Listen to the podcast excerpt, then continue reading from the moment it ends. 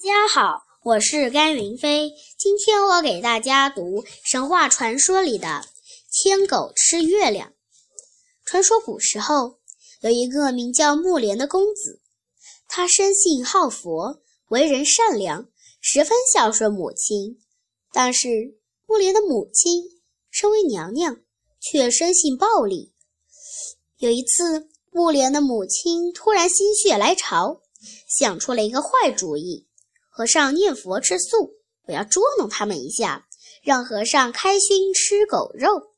他吩咐仆人做了三百六十个狗肉馒头，说是素馒头，要到寺院去施斋。木莲知道了这事，忙叫人去通知寺院方丈。方丈就准备了三百六十个素馒头，藏在每个和尚的袈裟的袖子里。木莲的母亲来施斋，发现发给每个和尚一个狗肉馒头。在和尚在和尚在饭前念佛的时候，用袖子里的素馒头将狗肉馒头调换了一下，然后吃了下去。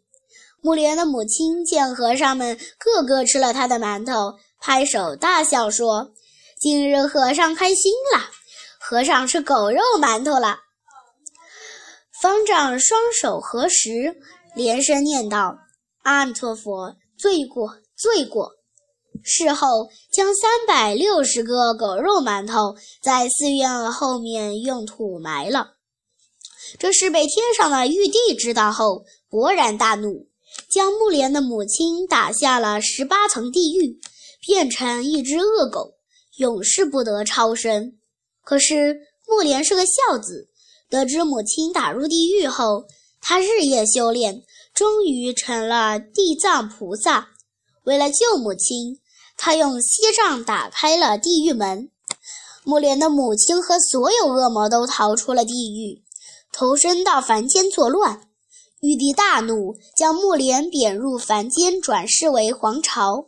后来。黄巢杀人八百万的传说，就是指木莲来收这批从地狱逃出来的恶鬼。